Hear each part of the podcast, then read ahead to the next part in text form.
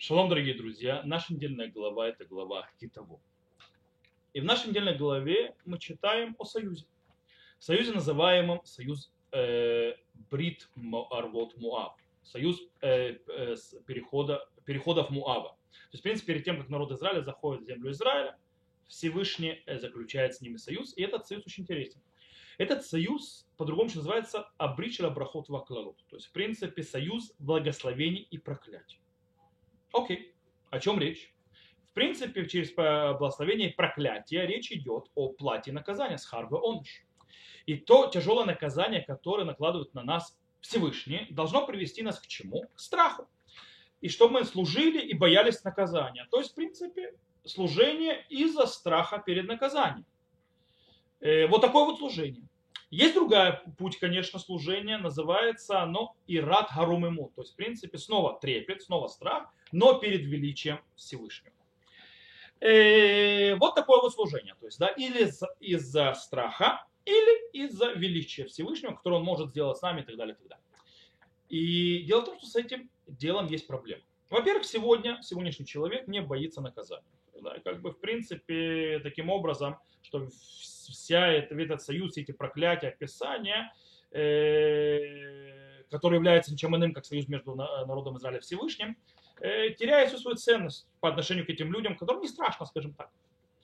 Э, более в том, и более того, есть еще одна проблема с именно вот с этим вот э, видом союза, проклятиями, что он требует нас работы. Какой работы? Работы из страха наказания. Работа из страха наказания – это работа ради получения приза или ухода от кнута. И это служение, то есть это работа Всевышнему, э, с точки зрения самого Всевышнего, менее желательна. Она более низкая, она более проблематична. И тогда мы вернемся к вопросу, зададимся вопросом, в чем смысл этого союза, если мы его не завязываем на плате и наказании? В чем смысл этого союза, если мы не подвязываем на проклятиях и благословениях для того, чтобы мы боялись и исполняли волю Всевышнего? О чем речь? Если мы немножко глубже войдем и поймем, о чем идет речь, мы увидим очень интересную вещь, которая может нам дать объяснение на многие-многие-многие, скажем так, э, процессы и явления, которые мы видим сегодня э, в еврейской жизни. А точнее мы даже можем через это объяснить так называемую борьбу с религиозным засилием. Сейчас объясню. Если мы углубимся и увидим, то получается с помощью благословений и проклятий, э, а точнее, если мы прочитаем внимательно, эти благословения и проклятия связаны с теми или иными вещами в жизни еврея на земле Израиля, или потом, что придет с ним, что произойдет с ним, если он будет делать так или иначе, нас учат одной простой вещи – это нас учит тому, что все в этом мире имеет последствия. То есть любое наше действие приведет к последствиям. То есть не бывает так, что я сделаю что-то, и не произойдет ничего. Нет стати статики. То есть, да, мир статичен. Э, этот мир не статичен, прошу прощения. То есть, да, этот мир не, в нем нет статичности, он не статичен, он постоянно кипит, постоянно есть какое-то движение, постоянно что-то происходит. То есть, да, любое действие приводит к какому-то последствию. Это что происходит в мире. Теперь, как это связано с э, религиозным засилием или борьбой с религиозным засилием, сейчас объясню. Э, приведу пару примеров, для того, чтобы было понятнее. Есть была очень интересная, скажем так, э, секта, назовем ее, секта, которая была за границей, которая очень-очень была антирелигиозной. Почему она была антирелигиозной? она считала, что в принципе религия это зло, то есть не зло, религия это плохо, религия это глупо, э, плохо потому что глупо, и в принципе и религия не заслуживает никакого э, внимания, чтобы на нее кто-либо обращал внимание. Что они сделали? Они решили устроить бал-маскарад э, в Йом-Кипур во время Коль-Нидре, назвали это Нешев Коль-Нидре, то есть в принципе бал-маскарад Коль-Нидре, в тот момент, в этот самый святой день Йом-Кипур, когда народ Израиля собирается со всей серьезностью для того, чтобы встать перед Всевышним, просить прощения э, за свои грехи, э, исповедоваться, пересматривать свою жизнь и так далее, так далее, так далее. Э, именно в этот момент они решили сделать э, что-то легкое, маскарадное, ха-ха-ха, хи-хи-хи, то есть в принципе нет никакой серьезности и важности у этого дня. И тут этот вопрос. Шелула Господи, если вы настолько против религии, если вы считаете, что она не заслуживает никакого внимания, оставьте ее в покое. Зачем вообще, какой, э, делаете ей какое-то внимание, то есть что-то проделайте ради, из-за религии. То есть, да, вы считаете, что она недостойна внимания, так оставьте, ее в покое. А звук Абышекет. Что здесь происходит? Здесь есть очень интересное явление, называется отзбану, то есть нервы. Какие нервы? Эти нервы порождены именно этим союзом. Союз Всевышним, со Всевышним, тот союз, который Всевышний э, заключил с народом Израиля, не дает им покоя. Оно бурлит, оно кипит в нем. Вот этот вот союз проклятий и благословений. Они обязаны воевать против этого союза. Этот союз не дает им душевного спокойствия.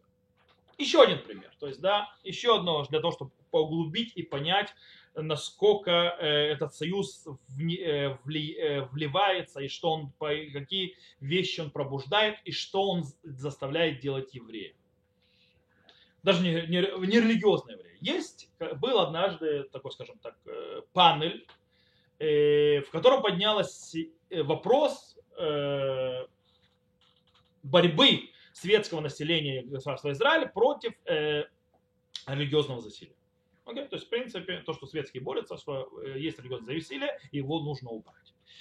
И там стал один человек и сказал очень интересную вещь. Есть два понятия. Есть понятие шабсгой и есть понятие шабс юди.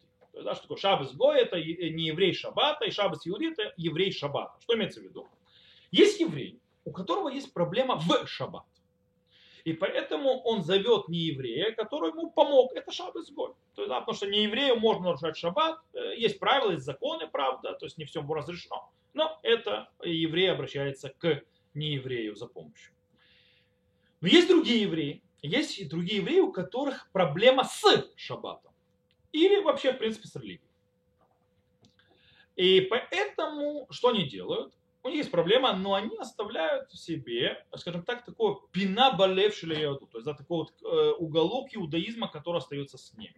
Э, некоторые из них не работают в шаббат, например, то есть ничего не делают, то есть и другие, допустим, делают кидуш, даже идут в синагогу. Причем сразу предупрежу, я не говорю о людях, э, то, что называется, традиционных, масортим. Традиционные люди, они, да, у них проблема не с шаббатом или с религией, у них нет вообще никаких проблем ни с шаббатом, ни с религией, они еще в первом случае, то есть у них проблема, что у них иногда недостаточно знаний или недостаточно силы или другие причины, по которым они не выполняют э, Тору и заповедь, как полагается. Но они традиционные люди, то есть нет проблемы с религией. Мы говорим о людях, у которых есть проблема с религией. Но они оставляют себе вот это вот, скажем так, э, уголок иудаизма. Причем, как мы сказали, они могут кидуш делать, даже в синагогу ходить. Некоторые оставляют себе еврейская свадьба, бармитство, обрезание и так далее. Кстати, про обрезание. Есть очень интересный момент. В свое время э, женщины, которые рожа, роженицы в Израиле, женщины, которые рожали в Израиле в, в больницах, их оставляли на 10 дней для, после э, э, родов. Почему? Был договор между религиозной сионистской партией Мафдаль и между Истадрутом, э, профсоюзом, что каждый ребенок, который родится в Израиле, э, еврейский ребенок, естественно, пройдет обрезание в больнице. Э, на первом этапе по тем или иным причинам сократили количество дней нахождения роженицы в больнице после родов. Естественно, меньше 10 дней, меньше 8 дней, получается, что она выходила до того, как сделали обрезание в больнице, то тогда Мавдаль, партия Мавдаль боялась, что будут дети, еврейские дети, которым не сделают обрезание. Но реальность э, доказала обратное реальность доказала обратно, что в принципе сегодня в Израиле 90%, э, а может быть даже больше евреев, да, делают своим детям обрезание. Причем это не обязательно, то есть это не как раньше было в больницах, делали обрезание, обязательно. То есть, в принципе, человек может делать обрезание, никто ему ничего не скажет, но они делают в любом случае. Вот так вот это происходило. Почему? Чтобы потом проблем не было, туда не важно. Так вот, это то, что есть. Факт на лицо, они продолжают делать. И вот мы придем к, к религиозному обратно нашему засилию. Были этапы в истории государства Израиль, когда в правительстве не было религиозных. Или у религиозных было, вообще не было никакой силы, они ничего не могли сказать. Это было в начале, кстати, образования государства, это было в некоторых периодах э, посередине. Нет религиозных, то есть, в принципе, никакой силы.